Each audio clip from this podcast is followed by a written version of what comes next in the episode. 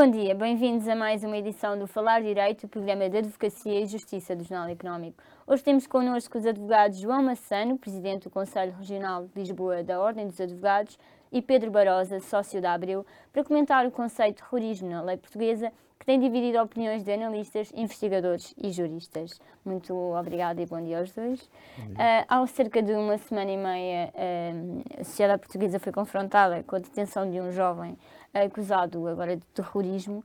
Um, eu começava por si, Dr. Pedro Barosa. O conceito tem de facto. Há, quem apelide de lato na lei, é mesmo assim? É, o que é que consiste o conceito de terrorismo na lei? O que é que é? Vamos lá ver, tem, tem, tem-se gerado uma, muita celeuma a propósito do conceito legal e do conceito internacional uh, uh, e, e, do fenómeno que está uh, associado ao conceito de terrorismo. O conceito de terrorismo, como nós o, conhecemos, está associado a motivações políticas, ideológicas, religiosas, mas efetivamente do ponto de vista legal, na nossa lei, na Lei 52-2003, não resulta qualquer menção expressa uh, ou implícita relativamente ao elemento intencional uh, do ponto de vista do, do, das motivações, da intenção, uh, seja ela religiosa, política, ideológica ou outra.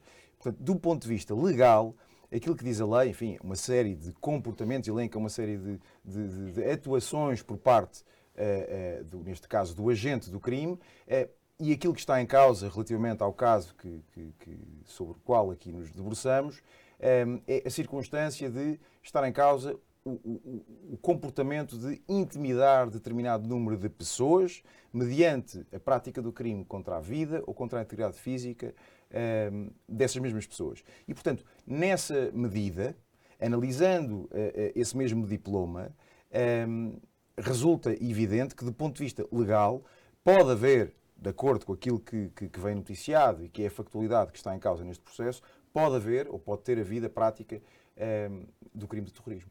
E a questão ideológica não é relevante para a incitação do crime de terrorismo? De acordo com a Lei 52-2003, não. Doutor João, e como é que o caso foi tratado um, em termos mediáticos? Uh, Pareceu-lhe adequado?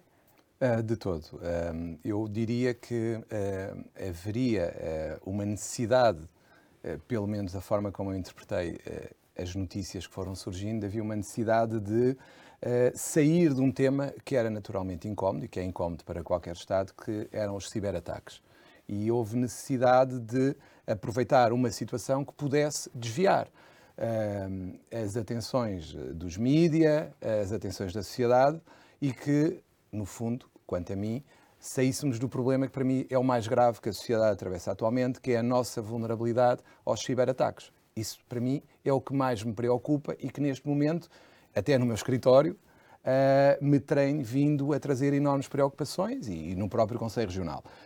Um, quanto ao caso em si, eu creio que uh, quando temos na televisão uma exposição de um boneco infantil, o Pikachu, eh, de uma série, acho que era japonesa, ehm, daquela forma que foi exposto mediaticamente, está tudo dito. Não há, eh, quanto a mim, eh, aqui uma verdadeira intenção de o processo judicial ser o, objeto. O objeto é, naturalmente, se nós temos um processo como este, que toca em várias vertentes da sociedade portuguesa atualmente, que são muito dramaticamente sentidos por todos e acho que vão ser sentidos ainda mais durante o ano, que uh, se avizinha, até no próximo, uh, nós temos um caso que singularmente toca em vários aspectos. O primeiro grande aspecto, quanto a mim, tem a ver com uh, uma situação de termos alguém que é um jovem com um, um QI seguramente acima da média, pela média que teve de entrada na universidade, que foram 19, que de repente vem do interior para uma grande cidade, depois de ter tido problemas mentais, e que é atirado para uma sociedade completamente diferente daquela que estava habituado e, naturalmente, sentiu o choque.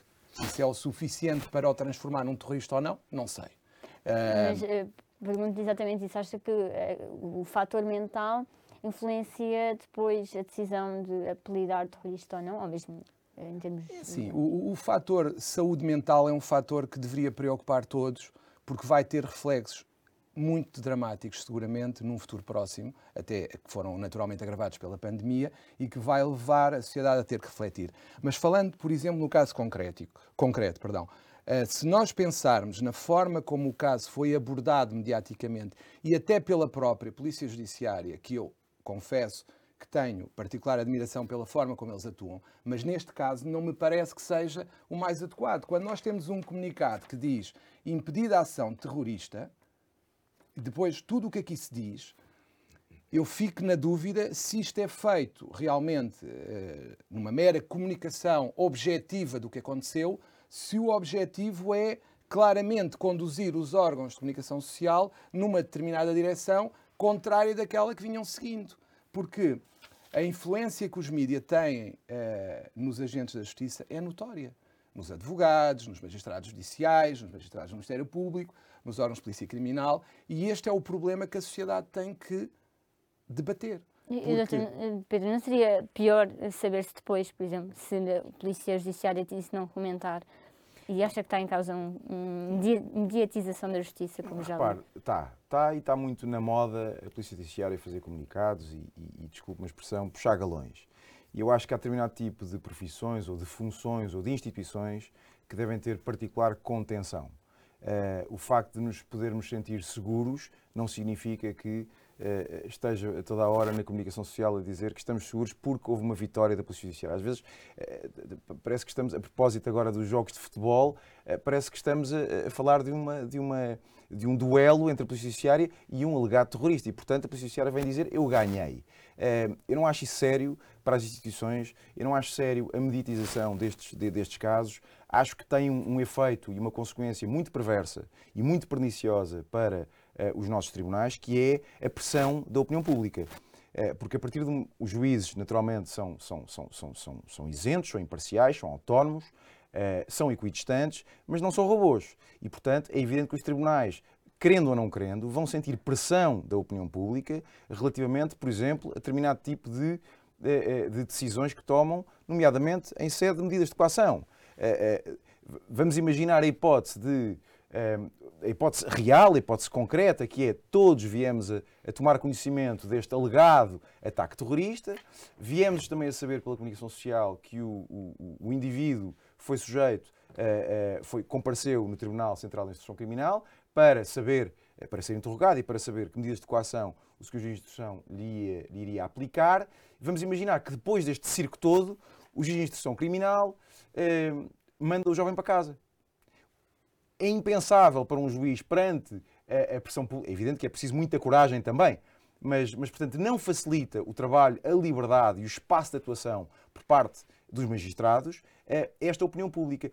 É evidente que eu compreendo o papel... Acha da... que podem ser influenciados, influenciados não, de termos ficado meio correto. porque mas... não vivemos numa bolha. Não estou a dizer que os juízes não são independentes, estou a dizer que os juízes pertencem a este mundo e, portanto, obviamente que podem sofrer condicionantes e limitações. Mas eu compreendo o papel da comunicação social em veicular. Um, agora, há, uma, há, há, um aspecto que não vem, eh, não vem sendo mencionado nisto. Fala-se muito uh, nos meios de comunicação social, na liberdade uh, da, da, da, divulgação das notícias e vivemos numa democracia e num Estado de Direito. Correto. E o princípio da presunção da inocência? Onde é que ele anda no meio disto tudo? É que este jovem, o meu estimadíssimo colega, eh, reproduziu uma série de factos que estarão em causa neste processo. Mas eu não sei, e o, e o meu eh, eh colega também não saberá, se estes factos são evidentemente. Eh, eu limitei-me a reproduzir sim, sim, uma reportagem da TVI, naturalmente, eu, nada mais. Naturalmente, mas estes factos não estão demonstrados. Uh, poderão estar indiciados. Foi informação que veio. Foi, eu estou-me a limitar eu a sei. reproduzir o que estava na TVI. Foi só o que eu vi. O princípio da presunção de inocência existe e tem que ser respeitado. E eu parece-me que tem sido desconsiderado no meio deste, deste circo, se quisermos, deste carnaval, se permite, uma vez que estamos. Se me permite entrar só aqui. Uh, tempo agora para um breve intervalo ah, e okay. voltamos dentro de segundos para falar e continuar a seguir o tema de crime de terrorismo na legislação portuguesa.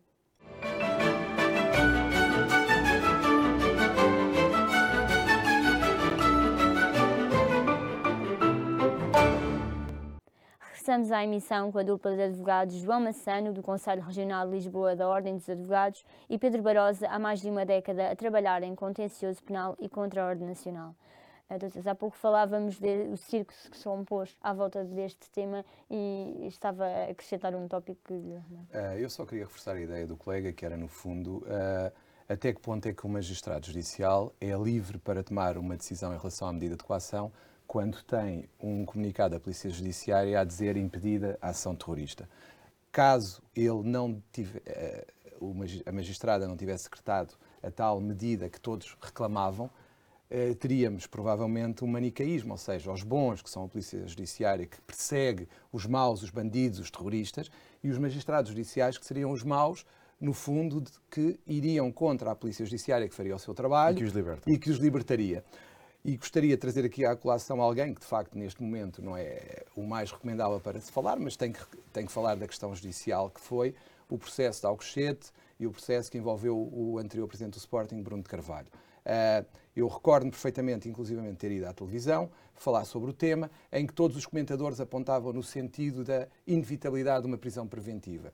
E eu lembro-me ter dito na altura que era corajoso se não decretasse essa medida. Porquê? Porque todo o circo foi montado, desde a condução para prestar declarações, desde o tempo que ele esteve em prisão até em prisão ali até em detenção, diria, até ser ouvido, uh, conduziria na inevitabilidade da prisão preventiva. E ali, de facto, o juiz surpreendeu-me porque decretou que não ficasse em prisão preventiva contra todos os vaticínios e prognósticos. Ora, diríamos que naquele caso, ao arrepio da pressão, há um uhum. magistrado que tem a coragem de dizer: Não, eu não concordo com isto. Apesar de toda a gente querer isto, eu não dou porque não concordo. Mas isto é difícil de fazer. E devo até acrescentar que a própria qualificação jurídica como terrorismo que é já ela própria meio terrorista, também serve, ou pode servir, enfim, teoricamente, Estes casos para... têm sido, aliás, comparados uh, recorrentemente. Certo, mas, mas, mas, mas considerando a moldura penal uhum. de 2 a 10 anos de prisão prevista na lei, pode servir também para medidas de coação severas e gravosas, a mais gravosa neste caso, a prisão preventiva, permite também esta qualificação determinado tipo de interseções telefónicas, permite uh, buscas domiciliárias a horas uh, mais uh, ou menos recomendáveis e, portanto, dá jeito também esta qualificação como terrorismo, porque permite um leque de possibilidades à investigação uh, um, atuar. Na altura, o doutor até comentou este caso e a invulgaridade do processo, também pela rapidez, certo. por ter completado as fases todas. Mas estamos aqui perante um caso de terrorismo? Não, não, nesse não, repare, eu, eu, como, como lhe disse inicialmente, do ponto de vista legal, se me disserem que uh, não é terrorismo, eu estou absolutamente em desacordo. Porque olhando para a Lei 52-2003 uh, e uh, admitindo que estes factos que estão indiciados no processo correspondem à verdade, então uh, poderá ser terrorismo, sim, do ponto de vista legal. Uh, se não se concorda, mude-se a lei, mas no nosso ordenamento jurídico, de acordo com a Lei 52-2003, pode-se considerar terrorismo esta atuação, ou neste caso, esta tentativa de atuação. Porque fala-se muito no terrorismo, terrorismo, mas estamos a falar aqui em terrorismo na forma tentada, porque não houve nenhum ato. Um, e, portanto, sim, se do ponto de vista do conceito, de, do fenómeno, uh, uh, uh, da razão de ser do comportamento, poderá não ser terrorismo porque não está interligado ou relacionado com nenhum fenómeno ideológico, religioso ou político, do ponto de vista da nossa lei, a, ser, a serem verdade os factos que, que, que, estão em causa neste processo, eu diria que sim, que é, um, que é, que é uma. Que é uma uma tentativa da prática de um ato terrorista. Oh, Dr. João, como falou, uh, não, não, há, não houve um ato, um, houve aqui então populismo penal, como já cheguei a ouvir? Eu diria que, uh, infelizmente, uh, os advogados, principalmente, estão habituados uh, a ver a utilização da comunicação social para servir propósitos de agentes judiciários. todos nós assistimos diariamente, quase diariamente, em jornais, à divulgação de factos que beneficiam uma determinada posição e tendem ou não conduzir o julgamento da opinião pública numa determinada direção. Porque uh, este caso também é paradigmático nesse sentido, uh, em que nós assistimos e ficamos sempre na dúvida se estamos aqui numa situação quase como, eu diria, não, não vou falar aqui de Platão, mas eu às vezes sinto-me como se estivesse numa caverna a ver reflexos na parede de uma realidade, porque eu tenho a perfeita noção, muitas das vezes, que tudo o que me aparece pode não ser bem assim e que é dirigido de acordo com quem veicula a informação. O que é que isto quer dizer? as fake news que são tão faladas, a forma como se conduz a desinformação, a forma como se divulgam certas, certos factos, tem claramente um propósito. E eu acho que muitas das vezes, e noto que muitas das vezes, o, o sistema judicial que deveria ser uh, um comunicador, obviamente que sim, mas um comunicador objetivo, não deveria entrar num circo de tentar condicionar a opinião pública, quase como um pouco um Benfica Sporting. Vamos tentar trazer a opinião pública para o meu lado para pressionar os outros agentes a tomarem uma decisão que eu quero ou que eu persigo. E este é o problema principal da justiça e que deve levar a refletir toda a justiça. Eu acho que a justiça enfrenta um grave problema comunicacional. E os advogados também. Uh, nós temos o segredo de justiça é uma brincadeira. O segredo de justiça é uma brincadeira que só serve para os advogados. uh, depois temos a outra questão que, para mim, deve nos preocupar a todos, quer advogados, quer magistrados do Ministério Público, judiciais, quer órgãos de polícia criminal, que é como é que vamos comunicar? E o comunicar é fundamental neste momento. Eu acho que temos que comunicar, eu acho que temos que esclarecer as pessoas de forma objetiva do que fazemos, das nossas intenções relativamente a determinada ação, o que for, mas temos que ter o cuidado de não utilizar esta comunicação para direcionar as pessoas de uma forma subjetiva, parcial, que não é isso que o sistema quer. Nem deve ser. O sistema comunica muito mal, eu já disse muitas vezes. Eu acho que os magistrados judiciais comunicam mal, os advogados muitas vezes. O que é, que é comunicar bem? Mal. O que é que deve ser feito? Não é comunicar, por exemplo, decisões instrutórias durante horas a ler despachos judiciais como se estivéssemos a falar com advogados em direto na CMTV ou noutro canal qualquer. Isso não é comunicar bem. Eu preferia ter alguém que comunicasse uma decisão instrutória preparada inclusivamente por um assessor de imprensa com, naturalmente, objetividade, do que termos alguém a ler três ou quatro horas de um despacho que ninguém percebe na opinião pública e que tem as interpretações que quer, consoante seja, perdoem-me outra vez a expressão, Benfica ou Sporting, que foi o que aconteceu numa decisão instrutória bastante célebre, como sabemos, o caso Sócrates. Isto não é comunicar bem.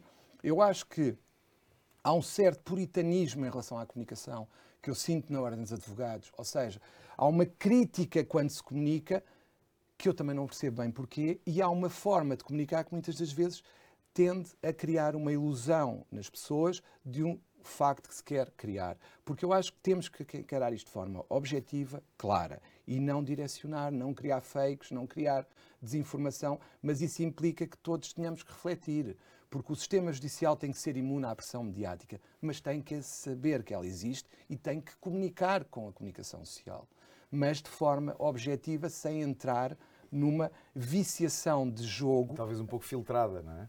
Filtrada, claro que sim. O que é, que é fazer, como é que se faz essa filtragem? É, é, é, com a objetividade que o Dr. João Massano estava a falar, é com clareza uh, e, e, sobretudo, voltando agora ao caso que, que do qual aqui nos ocupamos, uh, evitou-se aqui supostamente um ataque terrorista. Ataque esse que, que iria, obviamente, gerar o pânico. Eu acho que se instala o pânico pela, pela divulgação de que se evitou um ataque terrorista.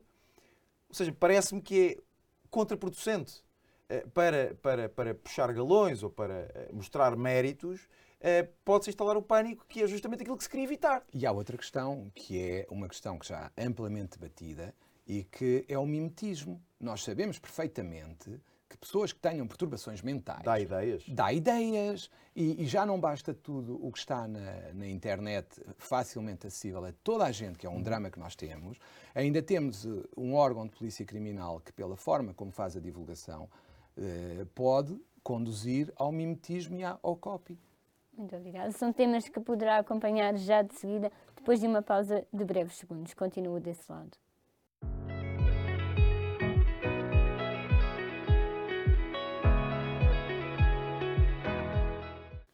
Chegamos à terceira e última parte deste nosso programa, onde estamos com João Massano, Presidente do Conselho Regional de Lisboa da Ordem dos Advogados, e Pedro Barosa, sócio da Abril. Uh, que lições é que Portugal aprendeu com este alarme social um, desde o caso recente? Eu diria que ainda é cedo para dizer que lições foram tiradas deste alarme social criado porque de facto uh, estamos muito a quente e, e, tudo o que é analisado a quente dificilmente é uma análise objetiva e eu neste momento tenho dificuldades em perceber. A única coisa que, que eu notei, isso eu notei, e, e, e é, eu acho que isso é positivo, e aí tenho que elogiar a comunicação social, há uma situação que para mim é relevante, que é passarmos de uma situação pura de terrorismo para uma situação em que já estamos a ficar algo preocupados com a questão da saúde mental do jovem. E isso é bom. Porquê? Porque começámos numa tentativa quase, perdoe-me a expressão, linchamento comunicacional do agente, do alegado agente do crime, para uma situação em que já estamos a tentar perceber porque é que ele terá feito aquilo.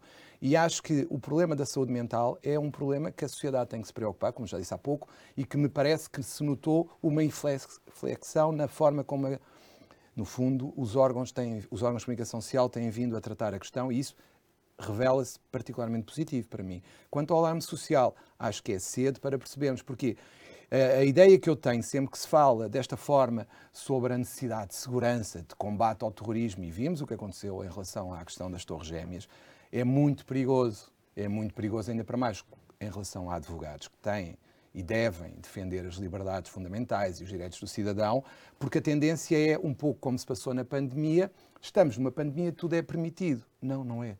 Não é. Estamos numa situação de ameaça à segurança, vamos permitir tudo. E isto é perigoso, porque o que mais me preocupa é ouvir, e já ouvi advogados a dizer isto, que é ah, estamos perante um problema de uma pandemia, temos os hospitais a abarrotar, nós podemos morrer, portanto, as liberdades e a, e a Constituição não interessam para nada. Isto preocupa-me.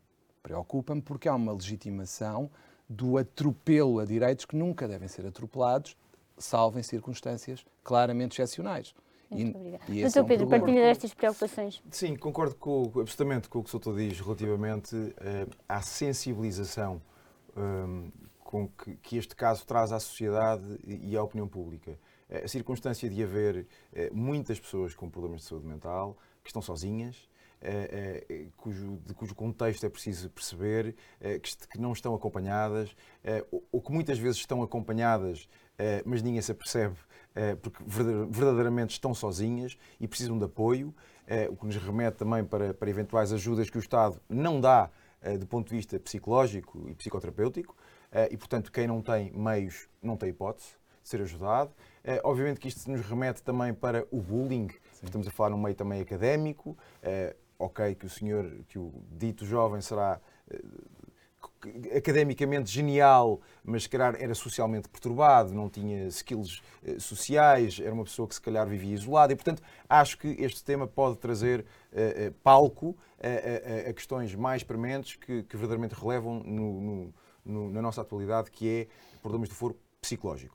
Por outro lado, gostava de acrescentar um, um, outro aspecto, que é o seguinte, agora, pescando o olho também à comunicação social, que é o seguinte, de acordo com, que, com informações que li, eh, percebi que no âmbito deste processo, o início, no início desta investigação, eh, tendo sido transmitido o alarme por parte das autoridades norte-americanas, do FBI, parece-me que terá havido eh, três raparigas que terão sido eh, inquiridas no âmbito deste processo que viviam no prédio, uma porteira, um segurança, um professor na universidade. E porquê é que eu estou a refrisar isto? Porque eh, tendo havido ainda um processo, funcionários judiciais, um magistrado do Ministério Público, um juiz de instrução, é muitas, são muitas pessoas a saberem deste, deste processo e, e porque é que a comunicação social, ou qual é a defesa da comunicação social, e eu aí percebo e estou absolutamente de acordo, é, é que o papel que eles fizeram foi, ao invés de permitirem que a senhora porteira, as três raparigas, o, o professor, alguns alunos que foram inquiridos, eh, eh, eh etc., os, os, funcionários judiciais, o magistrado, etc., em vez de se veicular por este número de pessoas que rapidamente se difunde esta notícia, a comunicação social então faz um filtro tentando ser objetiva, veicula e divulga publicamente esta informação com alguma objetividade, evitando-se depois assim o, o, o, o alarido ou ou, ou, ou, as fake news, por exemplo, sim. nas redes sociais. E, portanto, eu nesse aspecto prefiro, sim, naturalmente, sim. que seja uh, um órgão de comunicação social a veicular, uh, a veicular esta informação, ou vários, do que, do que, do que irem para as redes sociais uh, depois de ouvir a porteira ou as raparigas falarem nos, no, no, no, prédio. E outro tema que foi, entrou em discussão em relação a este caso foi do advogado oficioso, alegadamente oficioso, que terá acompanhado o caso, entretanto contratado pela família, um, que mereceu comentários uh, que repúdio, uh, da sua parte em relação a, ao tema que depois. Um, eu, em relação a esse tema, uh, eu tenho perante mim um, um, colega em prática societária, eu próprio tive em prática societária há cerca de 22 anos e agora estou em prática individual, e acho que o que nos une é mais do que aquilo que nos separa. Porque, de facto, o denominador comum entre os advogados é sempre e tem que ser sempre mais forte. Em relação aos oficiosos, concretamente dito, assistimos na, na passada sexta-feira. Uh, o doutor posicionou-se contra uh, a apelidação de menos qualidade ou menos qualificação dos advogados oficiosos. Que não é de todo esse o caso. Que não é de todo esse o caso. Uh, o, o, que aconteceu foi que um órgão de comunicação social, na passada semana, salvo erro, na sexta-feira, uh, fez uma declaração. Uh, houve uma declaração que foi claramente pejorativa e diminuindo a qualidade dos chamados advogados oficiosos, que nunca iria ficar um advogado oficioso com aquele processo, porque aquilo é um processo para os advogados que andam atrás dos processos, casos, estrela, e que iria seguramente aparecer alguém que quereria aquele processo e que afastaria o pobre do oficioso que era desqualificado, que não teria habilitações para conduzir aquele processo. O que eu digo é, uh, isto é dito à boca cheia por muita gente em muitos sítios e é a maior a larvidade que eu ouço. Obviamente que há maus profissionais no sistema de acesso ao, ao, aos direitos, ao direito e aos tribunais. Há maus advogados oficiosos, há bons advogados oficiosos, há maus jornalistas, há bons jornalistas. Não é por aí. O advogado, quando o cliente entra no seu escritório, porque as pessoas que estão no apoio judiciário, os oficiosos, como se diz, não são pessoas que só são oficiosos, também têm clientes particulares. Eles não fazem uh, a separação entre uns e outros. Eles tratam-nos, a maior parte dos meus colegas, tratam-os da mesma forma. Um, o que está em causa é combater este estereótipo, este mito urbano que, que é, ainda, se, que ainda se vai perpetuando na sociedade, que eu próprio já fui interrogado várias vezes sobre ele, que é os oficiosos são maus, os advogados das grandes sociedades que cobram balúrdios é que são os bons. Não. Os advogados são bons consoante são bons ou maus profissionais, mas isso é em qualquer profissão. Não é por estarem no apoio judiciário que são maus, não é por estarem em grandes sociedades que são bons. Não.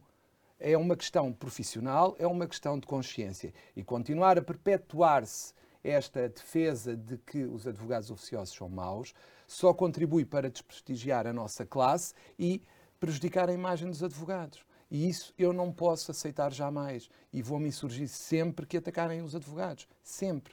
Muito obrigada. Uma, um comentário final a uh, este caso. No fundo, se Portugal já teve outros anteriores semelhantes, uh, mesmo, pronto, falámos de Alcochete, mas... Eu acho que já... teve há muitos anos, uh, com as FP25, não era?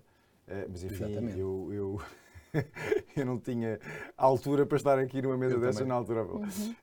Um, não, teve, teve, teve, teve, esse caso, enfim, que, cujos contornos eh, parece que se podem eventualmente assemelhar. Neste caso foram, foram, terão sido praticados crimes eh, concretizados, ao contrário deste, uh, e, com, e com, enfim, com, com contornos bem mais dramáticos. Portanto, algo parecido acabou por não haver. Só, só esse facto de ser considerado não, terrorismo. Porque aí ver, factos é? comprovadamente eh, eh, concretizados, as FP25, é inquestionável que, que, que aconteceu.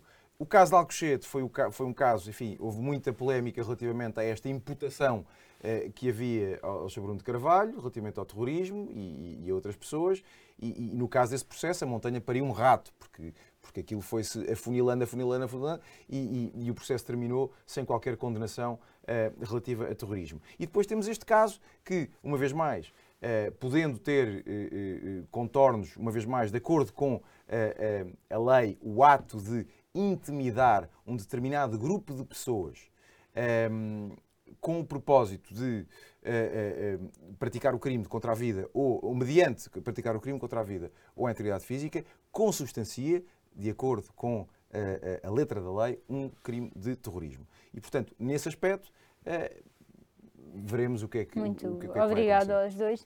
O Falar Direito regressa na próxima semana com mais temas, novos convidados. Até lá, continua a acompanhar diariamente e ao minuto as notícias nas nossas redes sociais e no site do Jornal Económico.